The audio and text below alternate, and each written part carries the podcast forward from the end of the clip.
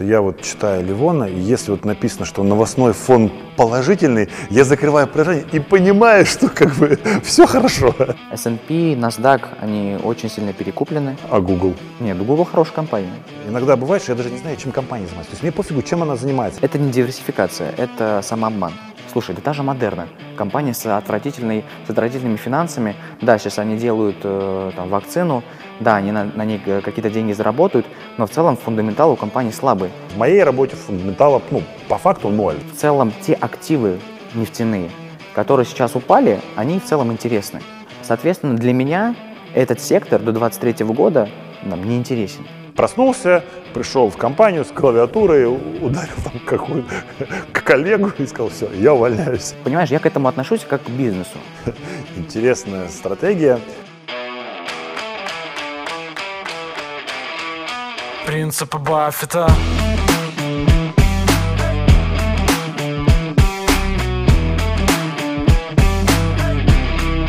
Принципы Баффета.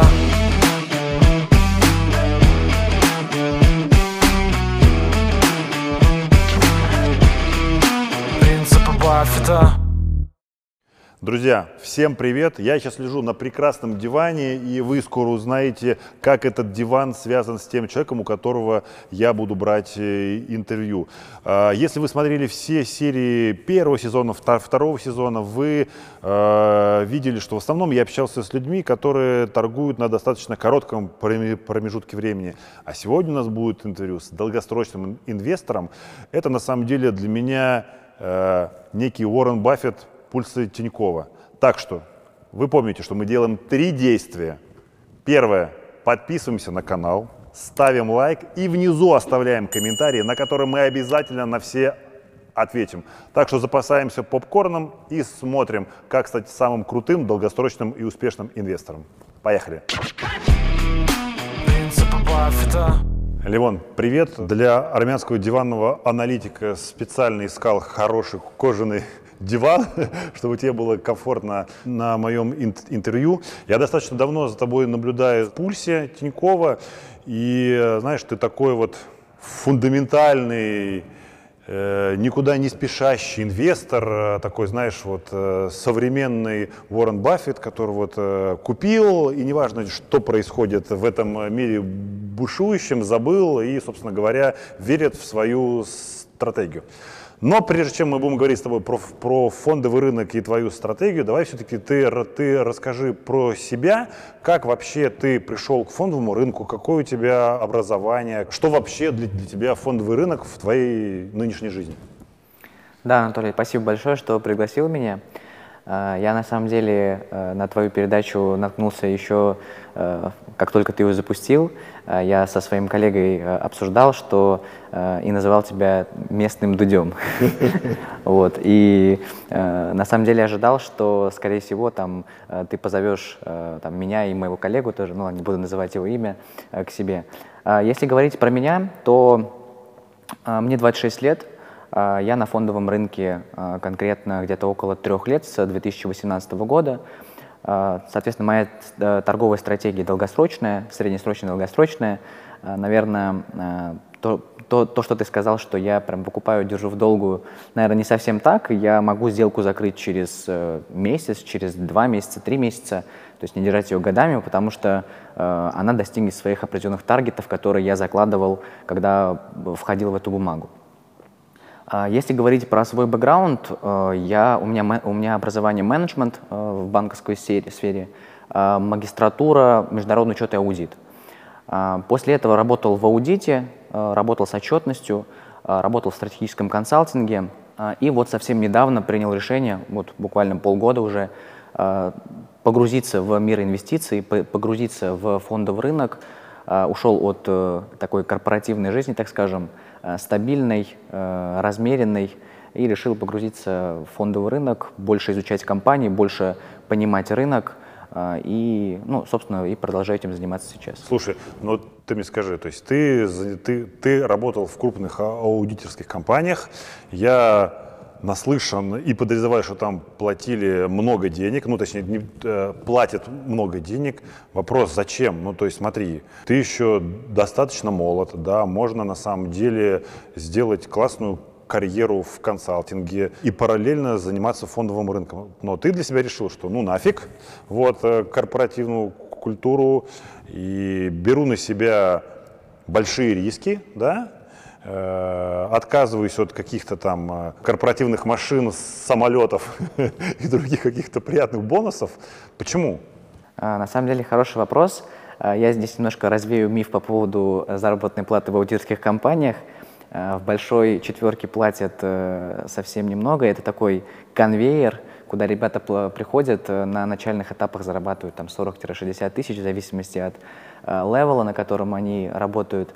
Да, в консалтинге, куда я переходил, там зарплаты повыше, но этот момент, момент перехода действительно был очень такой сложный. Я к этому вообще приходил несколько месяцев думал о том, что стоит ли э, ну, бросить эту стабильную жизнь и перейти э, там, в мир инвестиций. Э, и на самом деле мне там, иногда друзья говорят, вот, Ливон, у тебя такая консервативная стратегия с умеренным риском, долгосрочная, а ты как бы с другой стороны в жизненном плане взял на себя такой огромный риск, что, ну, условно, ты не зарабатываешь стабильных денег, у тебя нету стабильного э, видения своей карьеры. Я в компании знал бы, что я там через год там буду старшим бизнес-аналитиком, потом там менеджером, там старшим менеджером, партнером и так далее. То есть все, все прозрачно, все очевидно, все зависит от тебя, как ты перформишь и так далее. Вот. Здесь немножко по-другому. Вот. Тут, наверное, сыграло, наверное, большое рвение желание к этому, потому что э, весь мой бэкграунд и все мои там увлечения, которые были в студенчестве, даже со школы я там немножко там спекулировал неделю на Форексе. Ну, ни, никому не рекомендую, конечно.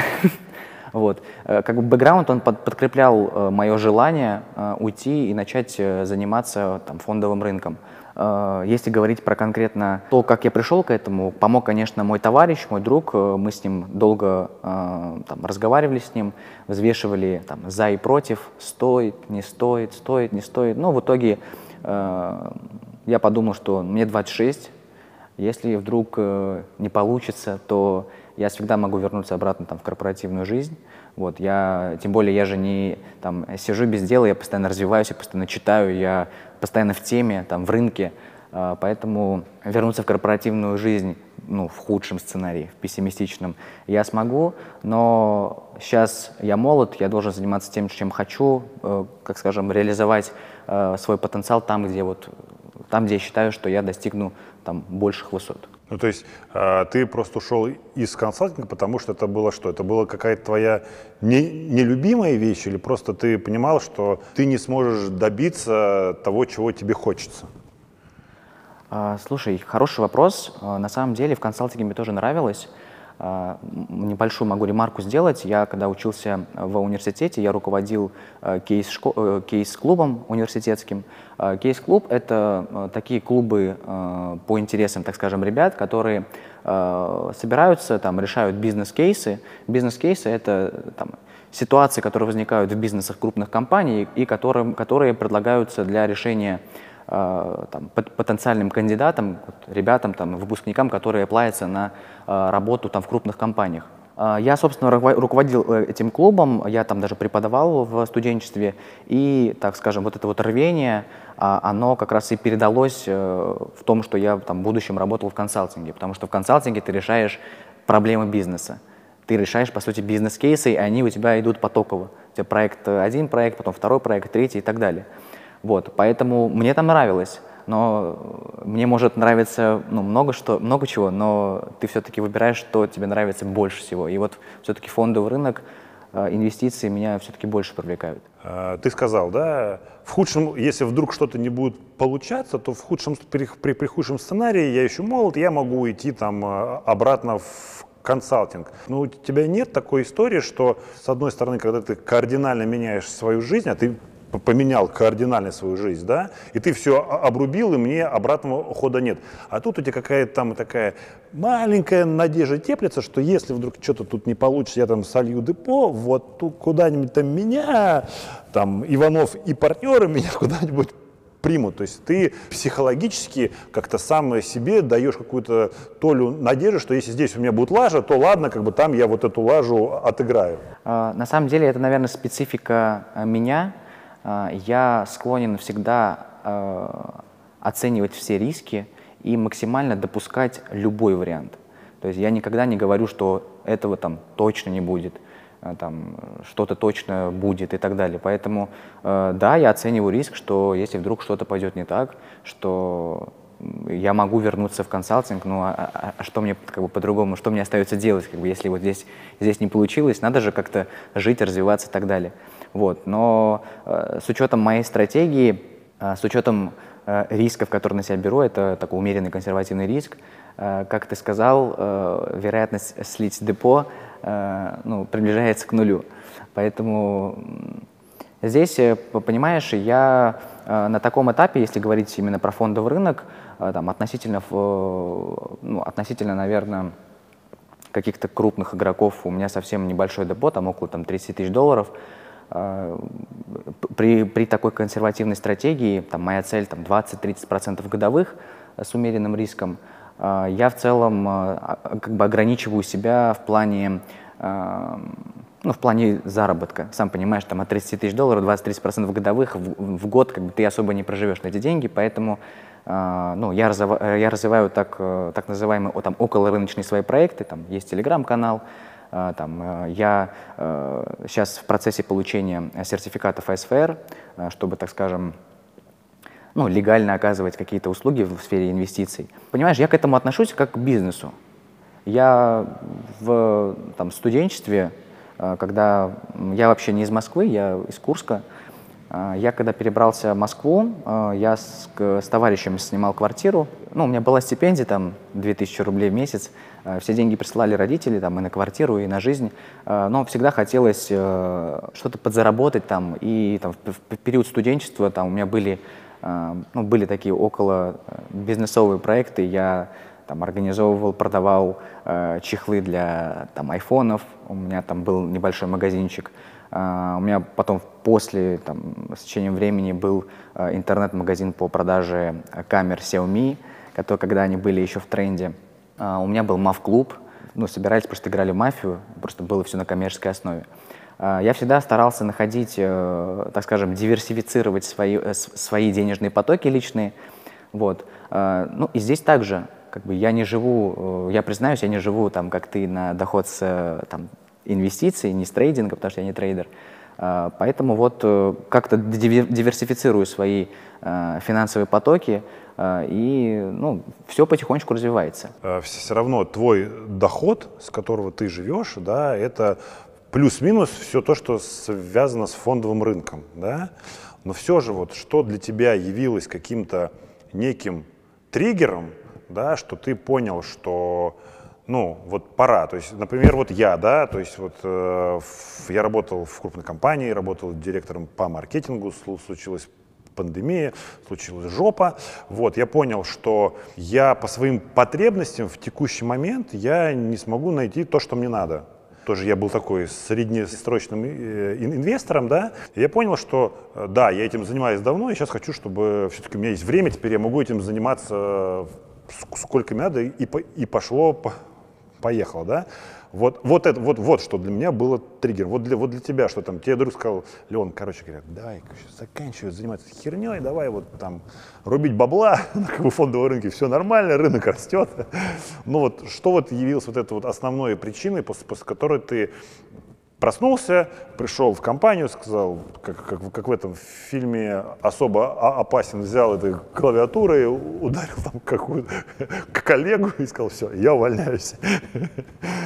Э, на самом деле, э, таким триггером, я немножко подведу к нему, э, я когда еще работал в сфере консалтинга, я тогда уже, в принципе, открыл брокерский счет, э, начал непосредственно на практике инвестировать, там начинал с 50 тысяч рублей банальных, э, и где-то 3-4 месяца там инвестировал, и даже тогда, в самом начале, подходил к каждому, каждой своей инвестиции, к каждой компании, в которую я вкладывался, очень фундаментально. То есть я мог э, даже не часами, а днями там сидеть над одной компанией, собирать э, Excel-файлы, собирать всякие аналитики по рынку, чтобы максимально э, понять, что это за компания, чем она занимается, какие перспективы роста этой компании и сегмента в целом, в котором она функционирует.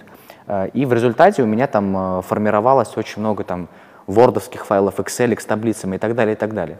Э, я просто в определенный момент решил, что, ну, что это так лежит просто так, вот эти все материалы. Чтобы этому добру не пропадать, я решил там завести себе телеграм-канал и просто делал небольшие резюме по этим компаниям и выкладывал в, этот телеграм-канал. Он начал там потихоньку развиваться, развиваться. А, я начал там покупать рекламу туда, ну и он рос, я не скажу, что прям бешеными темпами, у меня там до, э, до пандемии было там, ну, порядка там трех тысяч человек. В принципе, по меркам сейчас Телеграма это не, не так уж и много. Вот. Э, потом э, я сменил брокера, у меня был первый брокер БКС, потом я перешел на Тиньков, ну, потому что Тиньков был основным банком просто, и мне было удобно. А, и в, я зарегистрировался в Пульсе. Начал писать в Пульсе, как-то, не знаю, органически, наверное, получилось. Я, ну, там же нельзя покупать рекламу, там, ну, просто так получилось, что люди начали тебя читать, тебя читать начали на тебя подписываться, э, люди начали подписываться там с пульса на мой телеграм, телеграм начал расти, э, ну, и как бы ты сам понимаешь, что, э, ну, у меня есть основная работа, есть основной заработок. У меня есть э, там мое, условно так называемое, хобби на тот момент – которая э, тоже там, ну, какие-никакие там э, деньги приносит, условно, пассивно, и растет инвестиционный счет, и там материально я там за какие-то копейки продавал там рекламу иногда на телеграм-канале, если там мне предлагали. В какой-то момент ты понимаешь, что, что вот этот, условно, там, пассивный заработок, он равняется с твоим основным доходом.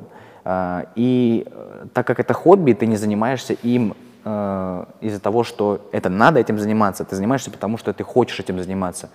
Э, ты в определенный, вот в, определенный момент у меня пришло такое осознание, что вот, вот это мое отвлечение от инвестиций, оно пришло, созрело до того момента, когда я могу рискнуть, бросить основной свой стрим выручки, так скажем, и сделать ставку на такой э, более, более рискованный, но ну, я считаю более перспективный на там, долгом горизонте. А, поэтому вот, наверное, вот это послужило триггером, когда э, я, я почувствовал, что тот импакт, который дает мое хобби, импакт в плане денег, импакт в плане э, там, ну знаешь, просто одобрение, когда люди тебе, ты пишешь какой-то материал, люди тебе пишут там э, хороший материал, там, Ливона, посоветуй, там, это и так далее. Вот э, такие вот э, нематериальные вещи, они же тоже тебя подбодряют, там, держат тебя в тонусе. И просто в какой-то момент я понял, что э, нужно уходить. Это, это было сложное решение, но я его, я его принял. Правильно понимаю, что если ты э, покупаешь акции той или иной компании, то ты в основном свой выбор, да, и ну, пускай это будет точкой входа, ты используешь исключительно фундаментальный анализ или все-таки в перемешку с техническим ан- анализом? 80 на 20. 80% э, э, так скажем, трудозатрат должны, должны лежать на фундаментальном анализе при, при моей стратегии торговли.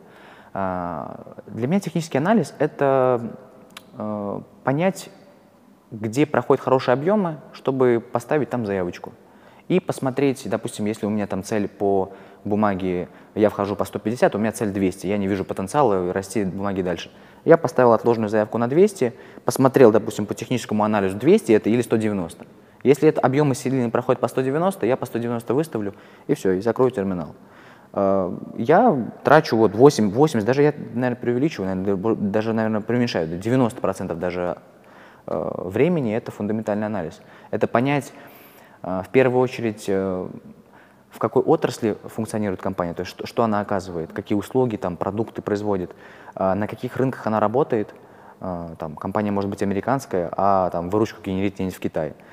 А, понять, а, насколько конкурентна среда, какие конкуренты есть, как они развиваются, какие продукты они э, предлагают, понять место твоего таргета в индустрии, а, потом погрузиться в этот таргет, посмотреть на финансы. Как бы у тебя может быть индустрия э, очень привлекательная там на каком-то долгом горизонте, у тебя может быть не быть там конкурентов в этой индустрии, но компания сама слабая. Ну, то есть, Допустим, то есть как бы по твоей си- системе Теслы ты не торгуешь. кон- конечно, нет.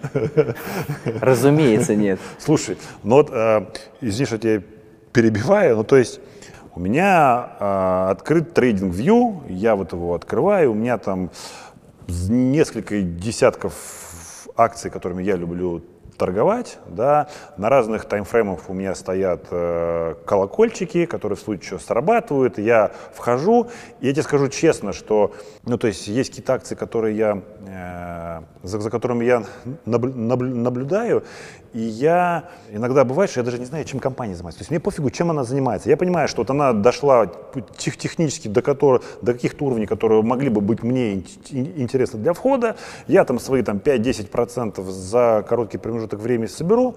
А а чем она занимается, не знаю. Там, коноплей, нефтью, машинами, мне пофигу, да. То есть вот у меня есть мой лист, watch-лист, за которым я см- смотрю.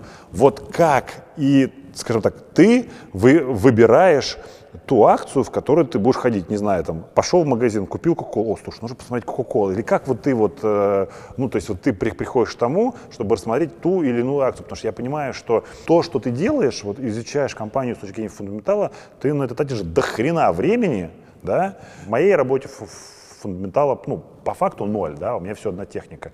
Вот как ты, э, скажем так, для себя решаешь, что я вот хочу купить эту компанию, вот как ты к ней мысленно приходишь, а дай- дай-ка я рассмотрю Amazon, либо дай-ка я рассмотрю, вот, не знаю, там, Walmart. А, Я немножко скажу про, ты, ты упомянул TradingView. А, Я буквально там с начала этого года начал а, тестировать э, одну стратегию, как раз э, очень похожую на твою. А, В TradingView, если не ошибаюсь, есть э, paper trading, когда тебе дают условно там 100 тысяч УЕ, и ты ими торгуешь. А, Я, а, в TradingView есть скринер определенный, и там можно, допустим, выставить э, условно взять индикатор технический, там, MACD, выставить его, чтобы он был меньше там, такого-то уровня, там, взять э, там, какой-нибудь стахастик меньше такого-то уровня, компания стоит там, меньше 20 миллиардов. Короче, фильтр настроить себе, и тебе система выдает компании по этим критериям. И, соответственно, ты понимаешь, MACD, стахастик, они каждую секунду изменяются, и этот список постоянно обновляется. Вот. А, Я решил э, затестить стратегию, э, вот выставил себе критерии, как только бумага э, заходит в, эти- в эти критерии, я ее покупаю. Так же, как ты, я вообще не смотрю, чем она занимается. Ну, очень, очень редко, когда прям очень интересное какое-то название, допустим, попалось, я там захожу, гуглю, чем она занимается, там смотрю финансы ее. Вот. Э, пока э, я немножко на стратегию забиваю, потому что все-таки несерьезно к ней отношусь, но там э, процента 2 есть от депо за 2 месяца. Конечно, я этим не, не постоянно этим занимаюсь, но какой-то какой профит там есть. Но это исключительно вот просто вот на обум. Вот скринер мне выдал бумагу, я зашел, купил ее и там поставил там take profit на плюс 5%.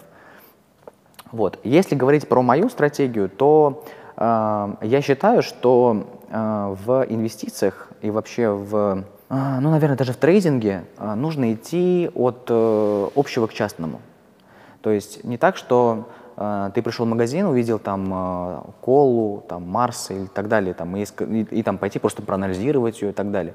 Нужно понимать в- верхнеуровнево, какие процессы сейчас происходят на, в целом глобально в мире, а, точечно на каких-то определенных регионах, там emerging markets, там США, наш рынок, Европа, а, спускаться по, э, так скажем, фундаментальным показателям и искать те отрасли индустрии, которые будут а, привлекательны на каком-то твоем, твоем личном горизонте времени. Там, условно, твой горизонт год, вот нужно посмотреть на, вот, на горизонте год, что будет условно стрелять.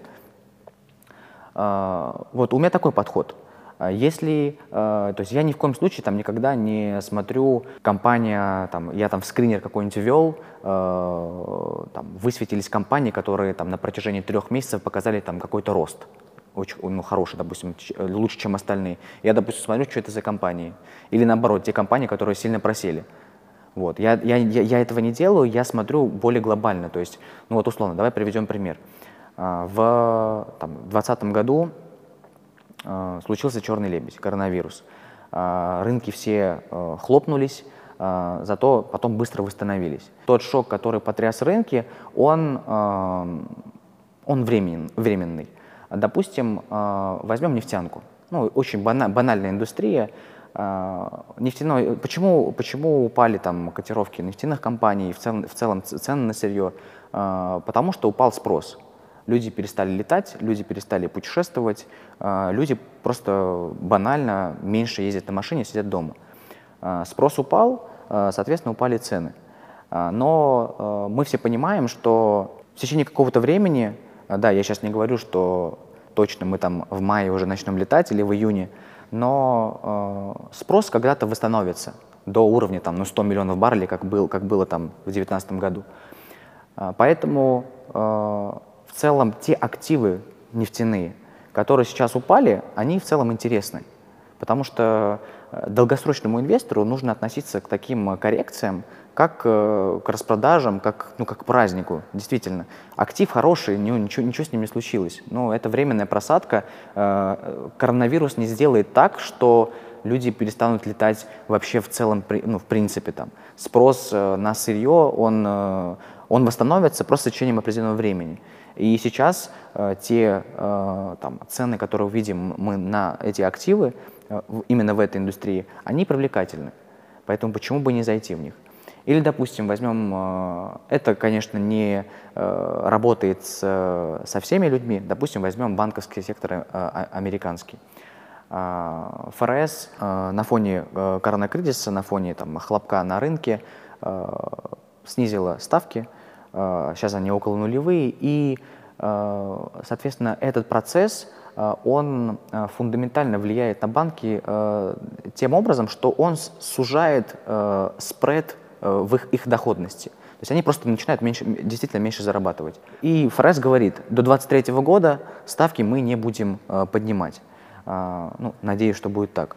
Соответственно, для меня этот сектор до 2023 года нам не интересен. Вот. И хотя, хотя мы сейчас видели, в, с ноября этот сектор вырос на 40%. То есть, ну, многие скажут, ну, что за фигня? Как бы, ну, где твой фундаментал? Но я, я, я склонен э, вот, так, вот так вот э, сухо оценивать риск, понимать, что в текущих реалиях компания зарабатывать не будет так, как в 2019 году. Возьмем авиацию. Я не, там, не инвестирую в авиацию. Почему? Потому что э, лично я считаю, что, и, и это, про это пишут многие аналитики, что спрос на авиа, э, там, билеты на путешествия, э, он снизится. То есть все говорят, что да, там сейчас э, все вакцинируются, все побегут путешествовать, но мы берем глобальный такой долгосрочный тренд. Я, на мой взгляд, что эта отрасль будет очень долго восстанавливаться и ну, не факт, когда восстановится. Поэтому эта индустрия пока тоже для меня там табу. То есть я не буду, я не буду инвестировать в отрасль, которая там Э, ну, стагнирует условно. Вот, э, я исхожу вот э, из таких фундаментальных, то есть я сверху вниз иду.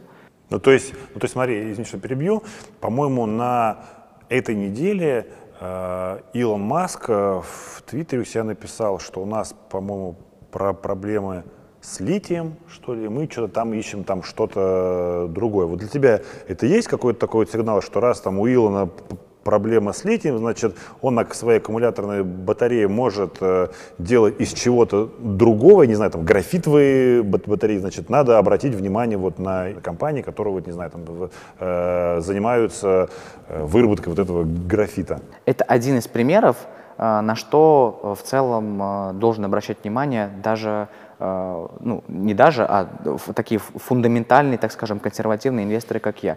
Действительно, если, особенно если мы говорим про Илона Маска, а это там человек-хайп, который может там разогнать или там опустить там, котировки определенных активов просто одним твитом, а, разумеется, нет, я не говорю, что я, я не буду инвестировать в Теслу, потому что она для меня очень дорогая. Но, ну, но... Э, смотри, вот назови, э, по твоему мнению, топ-5 компаний, в которые ты никогда не будешь инвестировать.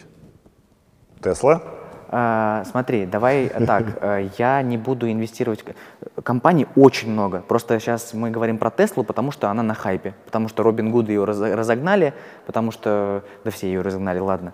А, И э, на самом деле как- таких компаний куча, просто много, много о них не знают. Там, слушай, да та же Модерна, компания с, отвратительной, с отвратительными финансами, да, сейчас они делают э, там, вакцину, да, они на, на ней э, какие-то деньги заработают, но в целом фундаментал у компании слабый.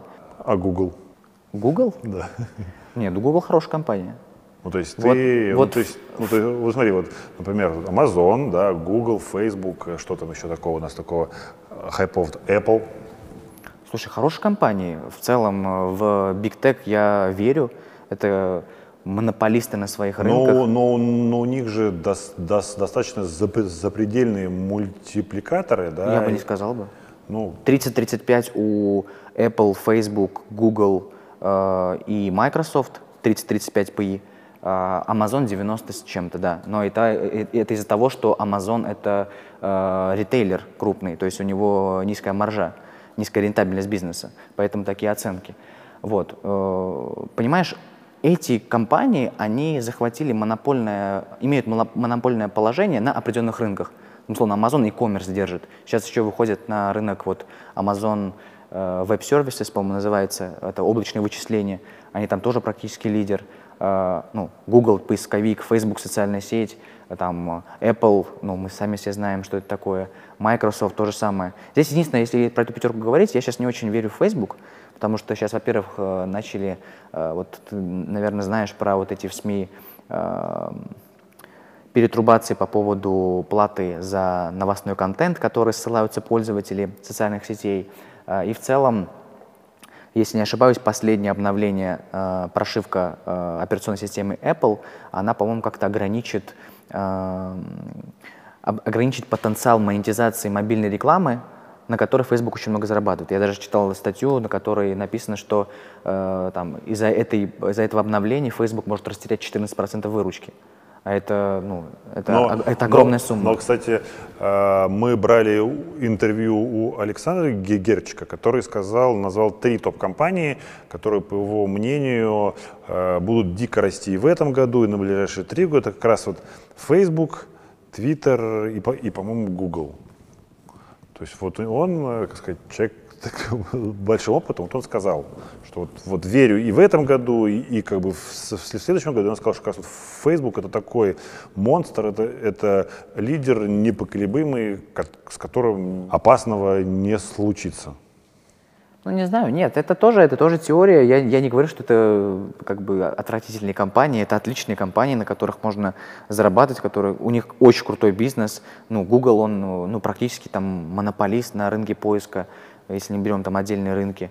Э, Facebook, социальная сеть, плюс мессенджер. Twitter, кстати, я читал недавно статью про то, что они сейчас внедряют, э, если не ошибаюсь, новые э, механики монетизации, что позволит там увеличить доход с пользователей. Поэтому здесь я соглашусь с твит, то, что Twitter тоже будет, ну, условно, очень привлекательным там на горизонте нескольких лет. Не знаю, я склонен не зарекаться. Я не могу сказать, что это будет 100% расти. Это мы живем в рынке, здесь ну, не может быть ничего быть 100%. Нужно, нужно конечно, говорить с вероятностной точки зрения, но вот она не может быть вероятность 100 и 0. Ну да. может быть что-то между. У тебя да, да, достаточно интересная стратегия. Я почему смеюсь? Потому что я читаю пульс, как и ты. И в основном все ищут ракеты, котлеты. И все, х- и все, кто приходит на фондовый рынок, все считают, что это какая-то, ну, что не важно, что ты купил. Вот любую акцию там вот так вот закрыть, закрыть, нажал купить, все, она только вверх и, и и вниз она не может быть. А, у тебя стратегия немного другая. Неужели у тебя нету, ну давай, я не буду говорить, наверное, вот этого слова азарт, соблазна, да, перестроить свою стратегию, а, чтобы зарабатывать чуть-чуть больше, да, она будет у тебя более высокорискованной, да, но зато больше будет денег. А, Эти же вопросы задают мои друзья. А, На самом деле, я думаю, все исходит из э, каких-то внутренних ощущений, что ли, мировоззрения человека. А Я такой человек, я постоянно везде стараюсь э, там, э, максимально хеджировать свои риски в любых планах, даже там в бытовых. Там, я э, ну, даже там в школе, там, я, э, все, все, все ребята занимались там футболом, баскетболом, я занимался шахматами. Не, не, не травмоопасный вид спорта. Я не люблю там, э, я, я признаюсь, я ни разу не, сто- не стоял на коньках. Вот, потому что, ну не знаю почему, но это для меня риск. Вот, поэтому я, понимаешь, я не готов э, брать на себя больше риски. Вот те риски, которые я на себя беру по своему портфелю, то есть как я торгую, это для меня ок. То есть это enough. Больше я не готов. Э, может быть, э, с, видишь, опять же, я не допускаю, что так будет всегда. Может быть, в определенный, в определенный момент времени я к этому приду, но статистика говорит о том, что человек с возрастом становится еще более консервативным. Поэтому, может быть, я там э, через лет 10 буду вообще банды только торговать. Вот. А, Если говорить про ракеты э, и так далее, то я считаю, я к этому отношусь как, э, знаешь, очень несерьезно. А, Люди, которые так торгуют, э, это в основном э, новички, э, непрофессионалы. э, И даже э, если, это професси- если они считают себя профессионалами, это не профессионалы. Объясню почему. Потому что в, люб- в любой деятельности, которую ты, э, которой ты занимаешься, э, должны быть четкие правила. Да, вот даже ты вот сказал то, что вот условно ты, у тебя есть таргет, там лист, ты смотришь э, э, там определенные уровни, на, которых тебе компания интересна, определенная бумага. А, здесь у каждого человека тоже должна быть стратегия. Если у тебя стратегия, э, условно представим, не покупать акции с бетой, с волатильностью больше полтора, значит ты этой стратегии следуешь. Если у тебя стратегия не инвестировать в российский рынок, то ты не покупаешь российский рынок. То есть не так, что в этом нет, здесь не должно быть исключений. И те, кто, те, кто ловит ракеты, это, это везение. Тем более, плюс мы живем в такое время, 20 год, да и 19 год э, отлично рос. Э, Как только тренд развернется, все вот э, там ребята, которые, которые сажают на ракету, которые садятся на ракету, они будут, ну, у них будет такая же доходность, только в отрицательную сторону.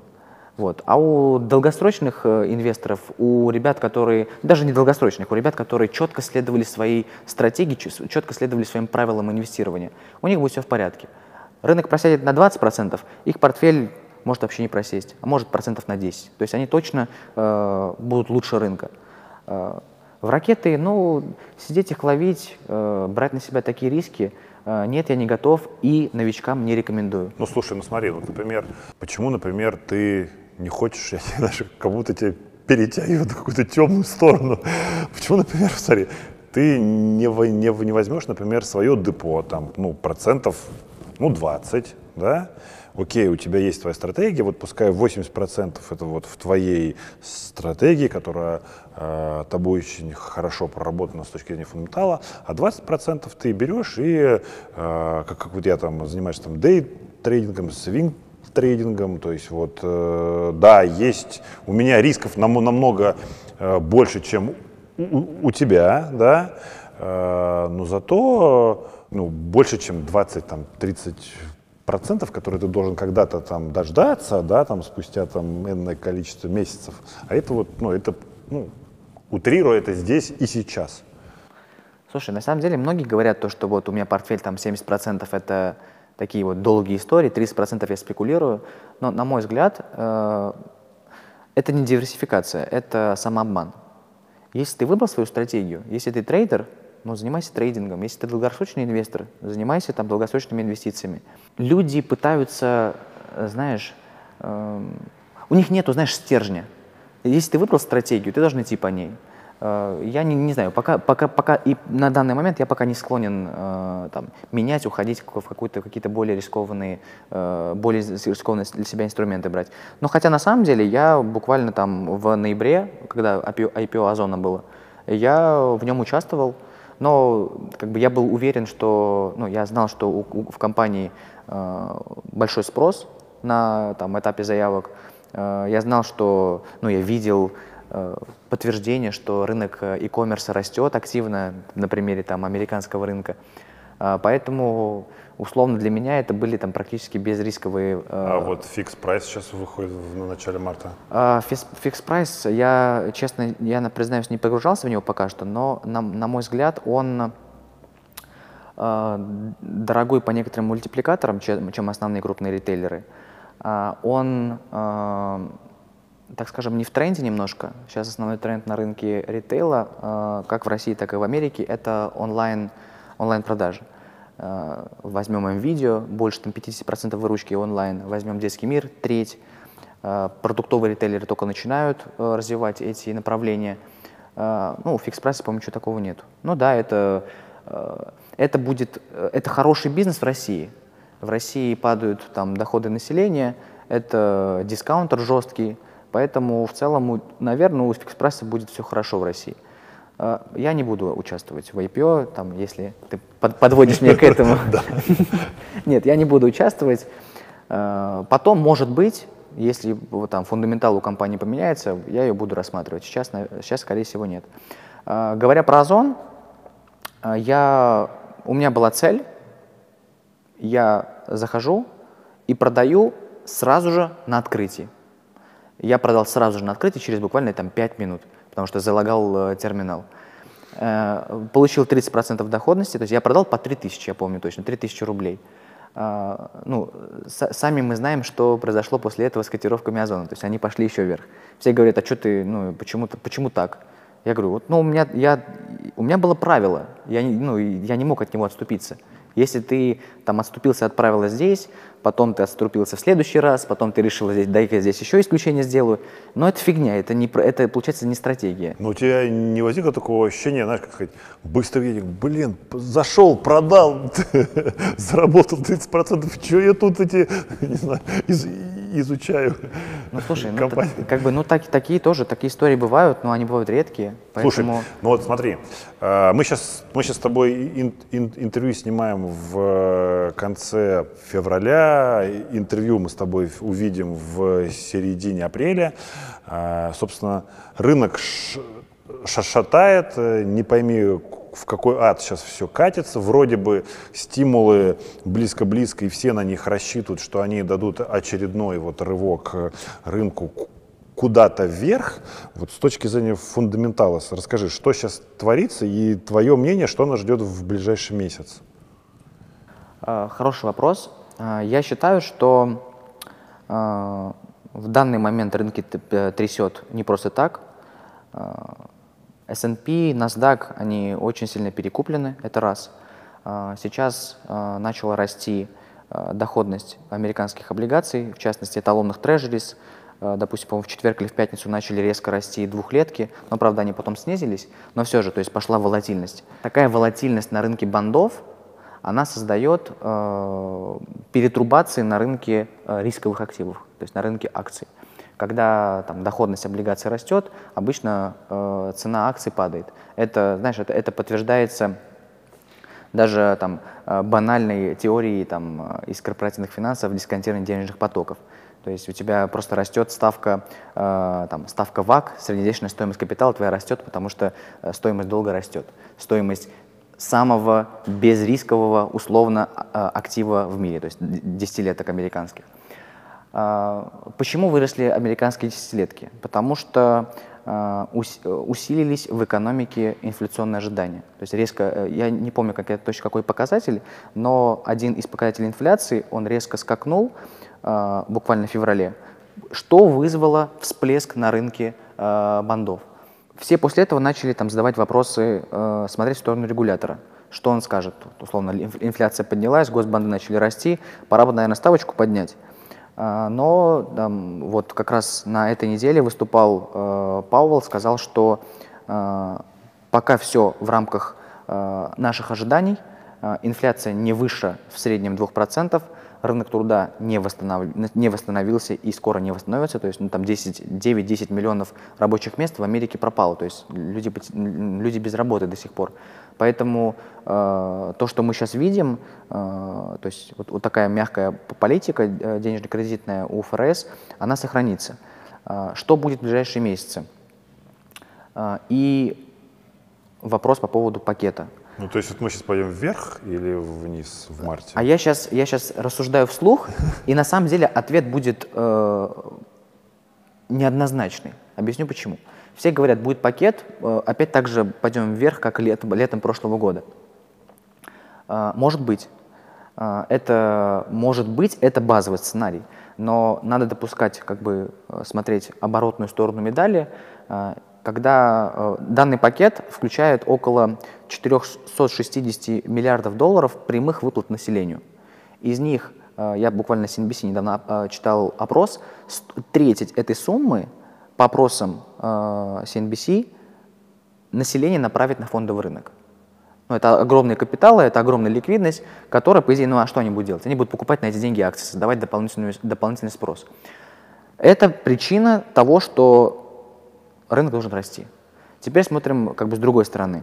А, людям выдадут деньги, и вот это условно две трети от этой суммы, которая там одна треть на фондовый рынок, а две, две трети должны, по идее, ускорить инфляционные ожидания. То есть инфляция еще сильнее пойдет вверх. То есть это еще, сильный, э, это еще, боль, это еще больше распродажа на рынке э, долга американского, и это еще большее давление на рынке рисковых активов. То есть такая биполярочка выходит. С одной стороны, рынок должен расти, с другой э, падать. Как будет на самом деле? Э, я считаю, что э, мы увидим, скорее всего, обратный сценарий. То есть обратный тому, что было летом. Я думаю, что все-таки рынок сейчас перегрет, и потенциал для коррекции ну, 10-15% э, точно есть. Ну, лично мое мнение, не, не, не навязываю его. Ты вот сейчас будешь лично что? Ты будешь в ближайший месяц э, никуда не входить, ты будешь э, на этом, закрывать э, те позиции, как, которые у тебя открыты. Вот ты будешь сделать что? Лично ты. Э, скажу. Э, у меня по каждой бумаге есть свой определенный э, таргет либо по цене, либо по срокам. Что там, условно, раньше там одного года я не продаю или там 200 долларов и э, сливаю. Э, даже сейчас, на этой неделе, на этой, на прошлой, я уже какие-то позиции закрывал. Э, ну, на самом деле, я к этому отношусь так, что за меня все делает система. Я торгую, э, я торгую, так скажем, не в активное время. Я захожу, если актив, не, условно, фундаментал показал, что вот я сюда инвестирую, я зашел, выставил отложенные заявки, короче, всю инфраструктуру подготовил, система сама купила бумагу, сама продала ее, все, делали, все, все, все сделано за меня. Многие просто люди вот на пульсе, когда иногда я делаю сделки редко, но когда что делаю, мне обычно в комментариях начинают писать люди, потому что уведомления приходят на операции. И э, я помню, летом покупал э, Apple, э, у меня был уровень там, я еще давно ставил заявку там на 100 с чем-то, 106, по долларов. Э, и э, заявка с утра исполнилась, э, и смотрю, мне 2-3 комментария начало приходить в пульсе. Э, Ливон, как ты смог купить Apple там по 106 долларов? А, а я такой, ну, ну, купил и купил. Захожу на график, смотрю, а там цена была в этот момент на этом уровне несколько минут. Ну, то есть это надо было, ну, тебе должно было повести, что ты зашел, она условно на 106 упала, и потом опять скакнула там на 109-110.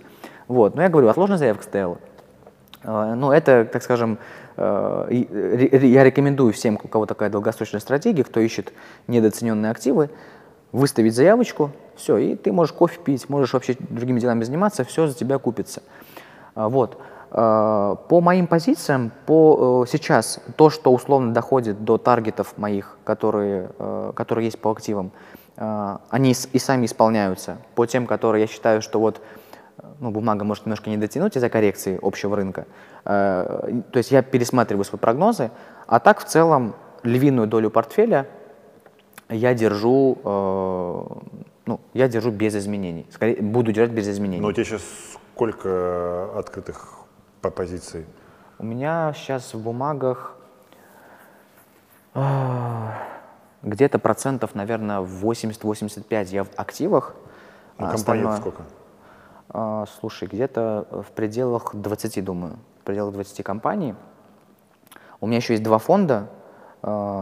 Китайский фонд и краткосрочные облигации американские. Но они тоже как хедж э, служат.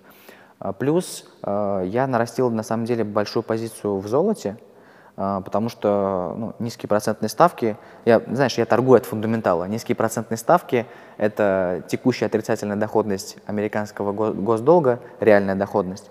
Она будет продолжаться еще долгое время, поэтому золото будет в цене, поэтому я не покупаю фьючерс на золото, я покупаю там золотодобытчиков, в которых я уверен, золотодобытчиков как в рублях, так и в долларах. Там я Ньюман, допустим, купил, я э, Полюс покупал активно. То, что исполнится как бы на целевых уровнях, оно исполнится, я, я избавлюсь от этих активов. Э, то, что э, в основном все останется, э, и вот я веду там Excel-таблицу по своим отложенным заявкам. И я вижу, коррекция рынка привела к тому, что э, эти отложенные заявки уже приближаются, то есть приближаются к исполнению. То есть сейчас у меня будет прям, э, я на шопинг выйду небольшой, у меня прям очень, очень много заявок будет в ближайшее время. Круто. Слушай, фундаментальный анализ занимает много времени, да, ты на это тратишь много времени. Вот тогда расскажи, как вообще проходит твой стандартный день? Ты проснулся и во сколько, и дальше что?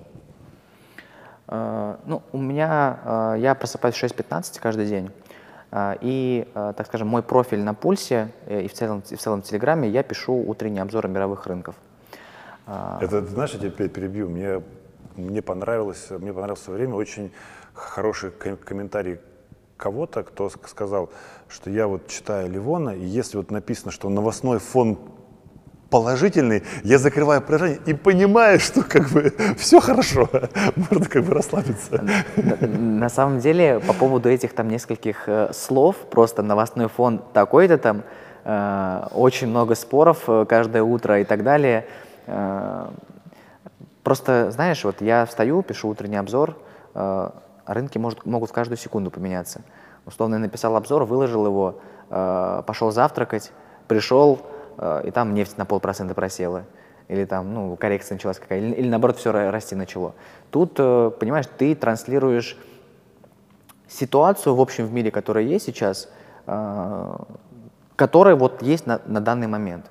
Мне там, знаешь, любят ребята такие, где-то в 6-7 вечера, уже почти ну, торги на России закрываются, в Америке начинаются – что-то ты сегодня, Ливон, с новостным фоном не угадал. Что-то что мы растем, а ты написал, что он там нейтральный. Ну, так бывает, все меняется. А, слушай, я встаю в 6.15, пишу утренний обзор, а, завтракаю, а, сажусь за, сажусь за работу. У меня как проходит, я открываю терминал, у меня там вкладки терминала открыты. Я ищу, в основном очень много времени уделяю чтению. То есть я читаю э, СМИ, читаю аналитические материалы.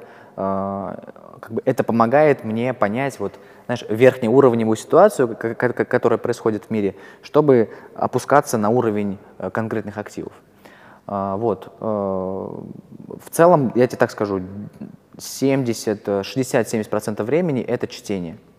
Это чтение, когда ты приходишь уже к определенному активу, а, да, я начинаю в него больше погружаться, начинаю больше анализировать а, там, в плане индустрии, как я говорил раньше, индустрии, финансы посмотреть, может быть, какую-то Excel собрать, ну и конкретно там уже буквально там 5-7 минут я трачу на, на технический анализ, посмотреть, где, где компания, на, какой, на каких уровнях она будет мне интересна. Ставлю отложенную заявку, я ну, очень редко я покупаю по рынку. Я всегда покупаю по отложенным заявкам. А, и все. И вот ну, сейчас, конкретно если говорить, как сейчас проходит мой рабочий день, я еще там часть времени уделяю на подготовке к экзамену, который я тебе говорил э, от ну, ФСФР. А, ну и вот э, как-то так, без, без особых э, экстремумов. Недавно, кстати, подписал я контракт с Э, онлайн-школой э, SF Education. Э, там буду вести как раз как бы я куратор курса по личным инвестициям, и сейчас там какое-то время еще выделяю на там, подготовку обучающих материалов специально для вот этой школы. Вот. Ну, вот как-то так проходит без особых, говорю, без особых экстремумов. Ну вот э, смотри, э, мы как бы уже с тобой поговорили, что пока ты в Теслу не ходок, да? Сейчас вот. нет. Но если будет Тесла за как бы 100, то уже, наверное, ты уже будешь Слушай, думать. есть такой э, офигенный сервис по фундаментальному анализу, называется э, Guru Focus. Ага, знаю, да. А, там можно, там есть вкладка DCF, и там, если посмотреть, э, какова справедливая оценка компаний по э, free cash flow, свободному денежному потоку, то 70 долларов. То есть это там, ну сколько, в 10 раз дешевле, чем сейчас. А, Поэтому, ну, даже не 100 рублей, даже не 100 долларов, а даже дешевле. Ну вот так, я хотел тебе сказать, вот в какие, скажем так, э, финан, ну, скажем так, финансовые инструменты ты в текущем моменте ты не будешь ходить? Я не знаю, там, в опционы, в IPO, в крипту, вот во что? А, Крипта точно нет. А, Я к крипте отношусь а, очень, а, знаешь, отстраненно. Ну вот, ну поезд идет, пусть идет, как бы я рядом постою. Это сфера, которая... Слушай, а вот как бы там ты не боишься, что там спустя там энное количество времени тебя там будут дети, которые там тебе сын скажет, папа, что ж ты там в 2021 биток-то там по 50 тысяч баксов не взял, сейчас там 50 миллионов. Не знаю, я, так, я такой точки зрения придерживаюсь по жизни, что э, не нужно жалеть о том, что ты что-то не сделал. Ты начинаешь себя потом накручивать, много тратить времени, а, ну, а время – деньги, соответственно. Зачем, зачем, э, зачем этим заниматься? Э, крипта точно нет. Э, это сегмент, э, который, во-первых, я не сильно в ней разбираюсь, я не считаю, что я там какой-то продвинутый пользователь крипты. Я не очень понимаю фундаментал крипты, поэтому ну, не лезу. Даже, даже тот же распиаренный биткоин, эфириум или там что там еще есть. Вот. э, Фьючерсы, э, фьючерсы, опционы тоже нет. Я больше по таким традиционным инструментам. Я торгую фонды, я торгую акции. Э, Даже, причем, знаешь, говоря про акции, там, я редко, когда куплю акцию, у которой бета там больше там, полтора, полтора-два, то есть я в высоковолатильной бумаге редко покупаю. Хотя буквально э, недавно я купил э, как же компания называется, видишь, я даже забыл, потому что какая-то маленькая компания. А, В общем, китайская компания, Net, NetEasy, по-моему, называется. NetEasy. А, да, так, А, Короче, они занимаются, э, у них, э, у них две трети, в- се- 70% выручки – это игровой сегмент, а, еще э, 20% выручки это онлайн-школа, это EdTech направление, кстати, очень перспективное. Я как раз из-за этого сделал на нее ставку. А, И, э, ну и там прочая выручка процентов 10. А Компания очень, очень динамично развивается, и э, она, у нее очень хорошие финансы, то есть очень хорошо дина- динамично развивается, э, растет выручка, чистая прибыль. И вот сегмент онлайн-образования, по-моему, они развивают проект UDAO называется, а, он очень сильно растет, и это очень перспективное направление, и эта компания, по-моему, в 2020 году вышла на IPO, соответственно, добавила волатильности и драйва для материнской компании. А, Поэтому вот я ее купил, э, разумеется, стоят еще отложенные заявки пониже, вот, поэтому активно буду заходить. Я так скажу, что э, акции – да, но вот не высоко, высоковолатильные. То есть я не готов на себя брать большие риски. А, облигации в основном я э, не торгую, то есть э, да, я консервативный инвестор, но не настолько. Понятно. Ливон, ты очень много говорил про фундаментальный анализ, как ты анализируешь компании э, и, при- и принимаешь решение покупать ту или иную акцию. Вот расскажи, в какие сектора экономики ты веришь и в какие компании, по твоему мнению, в этих се- секторах ты бы ну, э, новичкам рек- ре- рекомендовал обратить внимание, либо в них не лезть? Мгм.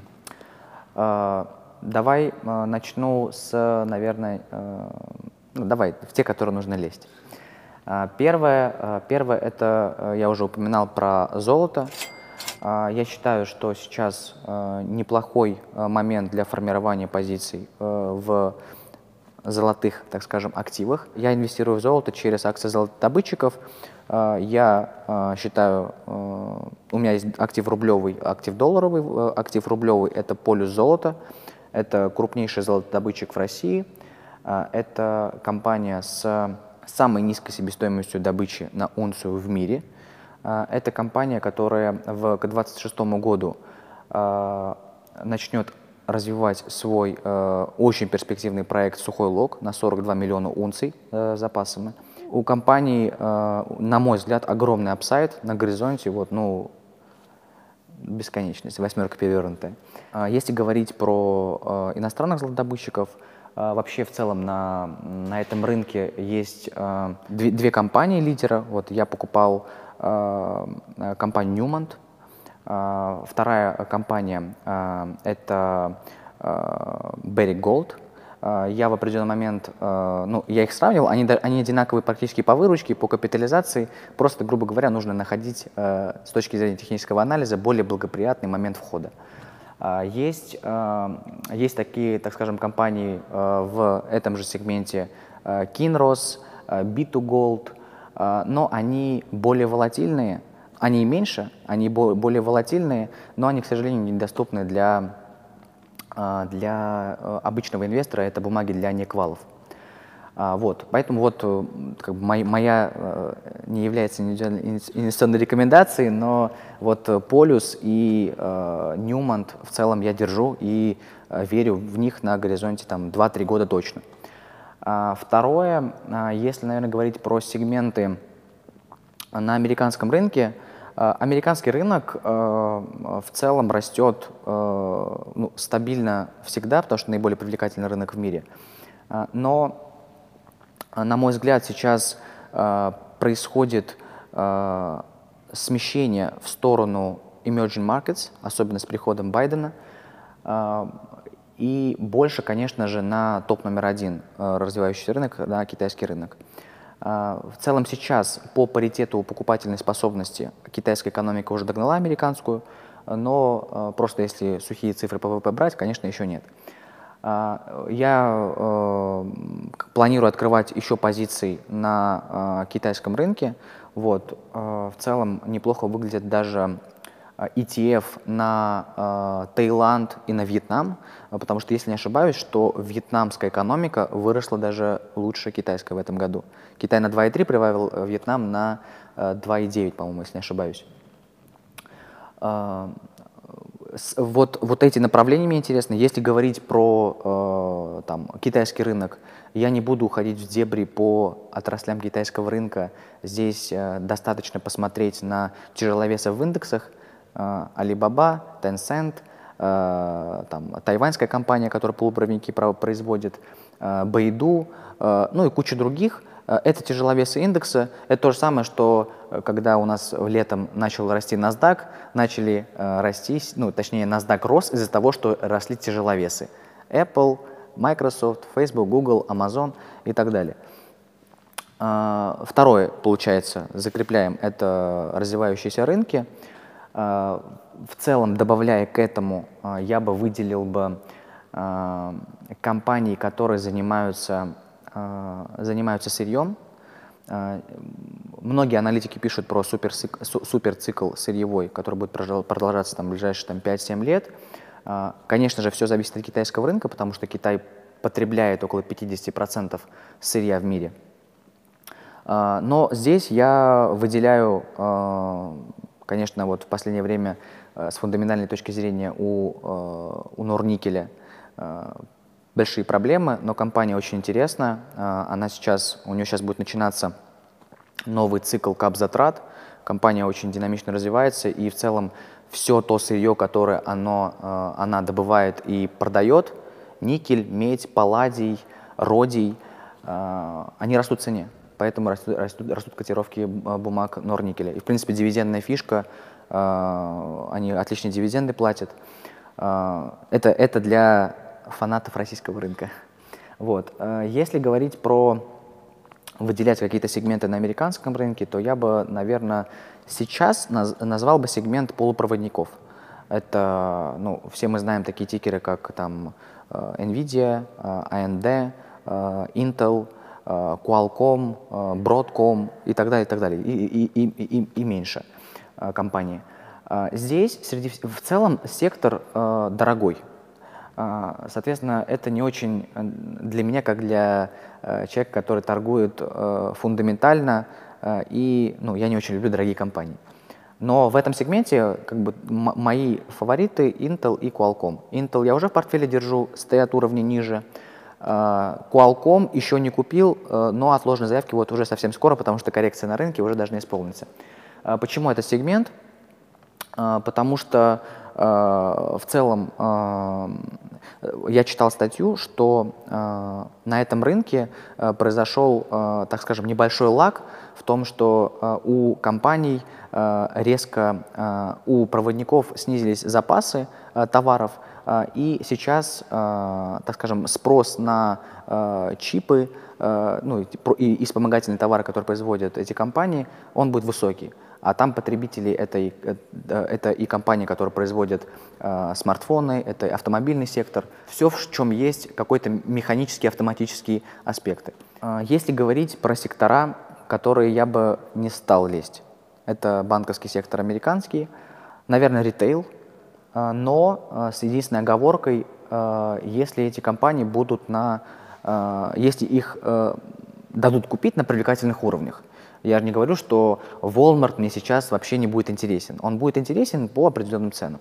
В целом я бы выделил э, нефтянку, хотя конкретно сейчас она дорогая. Сейчас я бы не полез в нефтянку. Э, плюс все эти сектора, которые я называл до этого, это авиа, это путешествия, то есть э, компании высокорискованные, э, я бы туда не лез, вот, я, бы, я бы сконцентрировал э, свое внимание на тех отраслях, которые я, э, которые, на тех семьях, которых я назвал. Плюс, как бы со звездочкой, э, большая пятерка американская. Она как бы росла, растет и будет расти. Apple, Facebook, Amazon, Microsoft и Google. Ну, кроме Facebook. Назови, не знаю, там, топ-3 книги, да, которые ты мог порекомендовать э, Э, начинающим инвесторам, которые пришли на фондовый рынок, которые, по твоему мнению, э, могут им помочь э, с точки зрения придерживания вот такой стратегии, как, как у, у тебя, да. На самом деле, если там говорить про даже просто книги, которые я, и, в принципе, литературу, которую я читаю, то в основном там, 99% это Э, профессиональная литература. То есть, и э, это будет э, звучать очень банально. Человек, который хочет придерживаться стратегии фундаментальной, долгосрочной, возьмите просто базовую книгу по экономике, микро, макро, возьмите университетские, причем любые, просто зашли там в Библиоглобус там, или куда-нибудь, просто купили обычную книгу по экономике, книгу по финансам, книгу по бухучету, чтобы понимать финансы – Э, этого будет достаточно, чтобы на верхнем уровне, э, как бы, чтобы у тебя сложилось такое верхнее уровень понимания процессов, которые происходят в мире. Условно, инфляция выросла, а что это для других активов? То есть, чтобы ты знаешь, вот, э, ну, банальный пример, золото растет, растут, растут золотодобывающие компании. И здесь то же самое. Инфляция растет или процентные ставки растут. Что происходит в других, э, в других сегментах? То есть, как э, один фундаментал отражается на другом.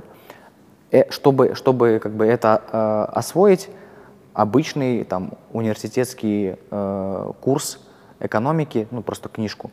Э, я ну, не буду заострять внимание на как, конкретном авторе, на конкретном названии. А, если а, на самом деле я а, последняя книга, которую я прочитал, так скажем, оф-топ, это была книга про маркетинг, про даже не совсем про маркетинг, наверное, это в общем, я был знаком с автором этой книги, автор книги Самвел Аветисян. Он написал книгу «Между клизмой и харизмой». Самвел Аветисян — это главный э, маркетолог Олега Тинькова в прошлом. То есть он делал там все вот, все вот э, наиболее э, хайповые бренды, которые раз, развивал Олег, э, и в принципе чем он знаменит, до банка, делал сам Well. Э, и как раз он э, написал книгу про э, то, как он э, пришел в маркетинг, э, то, как пришел к Олегу, и как он развивал все вот эти вот э, нашумевшие, э, как он делал эти нашумевшие, нашумевшие э, маркетинговые кампании для Олега, в принципе, и, там, его взаимоотношения с ним. Э, но в книге, конечно, не упоминаются конкретные э, имена, там, э, если не ошибаюсь, э, Олег э, там, Тиньков, он там Ядров, ну и там все фамилии они он менял местами. Вот, это, это такая была оф-топ э, Э, оф-топ э, книга, которую прочитал. Всем, всем советую, кто интересуется, так скажем, сферой, э, знаешь, ну, можно личным успехом назвать, да, там, ну, это, это о том, как э, там Олег развивал, э, развивал бизнес свой э, и, так скажем, реалии такого русского маркетинга, что ли, вот такого эталонного. А, по, э, знаешь, вот, вот ты сказал про свою стратегию, получилось как бы очень коротко, потому что стратегия очень проста. Ты должен понимать фундаментальные вещи. Понимая фундаментальные вещи, э, ты сможешь понимать, э, какие активы привлекательны или не привлекательны в тот или иной момент. И, соответственно, ты их торгуешь. Уже там, условно я так назову, вспомогательные инструменты, такие как понимание финансов, понимание бухучета, э, умение быстро найти информацию по отрасли, это все, это, это все допник. Главное разбираться фундаментально в общих вещах, которые происходят в мире. Вот смотри, есть э, у тебя фондовая жизнь, да, есть, э, ну, вот есть Львон в обычной жизни. Чем ты увлекаешься? Какое твое хобби? Что, что, что тебя драйвит, кроме вот фондового рынка? А, смотри, я изначально сказал, что я работал в консалтинге, и э, драйвило меня, э, драйвили меня инвестиции. А сейчас э, ты когда задавал вопрос, я думал, блин, а что мне сейчас драйвит? Да, по сути, как бы фондовый рынок и драйвит. Я, ну, в свободное время, я признаюсь, я, э, это плохо, я очень много работаю. То есть я, я встаю в 6.15, ложусь э, там, в 11, но заканчиваю работать часов ну, в 8, в 9. Оставшееся время э, ну, могу там, не знаю, фильм посмотреть, э, там, э, ну, с девушкой время провести. Э, обычно, знаешь, на чтение не хватает просто сил, потому что ты так весь день читаешь. Как бы еще отвлечься, что-то читать дополнительно, но это, ну, это с ума можно сойти. А, а так, э, ну, провожу время с друзьями, э, там, ну, банально, там, ну, я очень люблю настольные игры, люблю настольные игры поиграть. Может быть, это просто даже из шахмат э, пошло еще с, со времен студенчества. Э, сейчас вот готовлюсь к экзаменам. Ну, просто работаю очень много сейчас. Сейчас на, на, все, на все не хватает так много сил. Хотелось бы, конечно, больше заниматься спортом. Я до этого там, э, ну, поддерживал форму, так я никаким видом спорта не занимался, просто там в зале. Вот. Хотелось бы сейчас, э, э, так скажем, оптимизировать бизнес-процессы, которые происходят у меня в э, жизни, и чтобы хватало времени побольше на, э, ну, на себя. Потому что сейчас понимаю, что, конечно, много всего, и на, на банальные вещи не хватает такие. Ну это да, это сложно на самом деле найти вот такой баланс, чтобы, да, меня, меня тоже драйвит фондовый рынок, я фанат спорта, и вот найти вот этот вот, э, как сказать, баланс, чтобы прийти в зал, я уже думаю, чтобы купить абонемент э, в зал, который работает 24 часа в сутки, чтобы туда ходить в 5 часов утра, а уже потом, э, придя там, домой там, в пол восьмого, уже дальше э, заниматься обыденной жизнью. Ну что ж, Ливон, спасибо тебе огромное за это, за это интересное интервью. Ты познакомил э, наших зрителей с основой основ. Уоррен Баффет э, покупает интересные компании и держит их годами, потому что он считает, что это фундаментально сильные компании. И мне хочется сказать, чтобы э, твой портфель зеленел, твой портфель все время увеличивался, чтобы ты находил интересные проекты не только, которые были связаны с фондовым рынком, но и что-то более другое, чтобы тебя это, как сказать, торкало и вставляло. Я надеюсь, что когда-нибудь ты мне напишешь, что, Анатолий, я вот решил по как бы дейтрейдить, дай, дай, дай мне совет. А я, а я бы, если когда-нибудь тебе напишу, Левон, дай мне какой-нибудь совет, стоит ли мне вкладывать деньги на вклад в Сбербанка под э, долгосрок, ты бы сказал бы нет, не надо. Вот, спасибо тебе еще раз огромное, тебе всяческих успехов, ты классный, классный собеседник, я надеюсь, что у тебя все будет хорошо. Спасибо большое, Анатолий, спасибо. Принципы Баффета.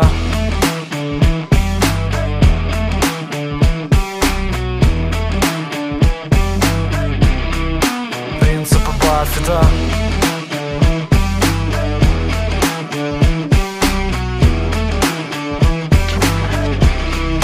Принципы Баффета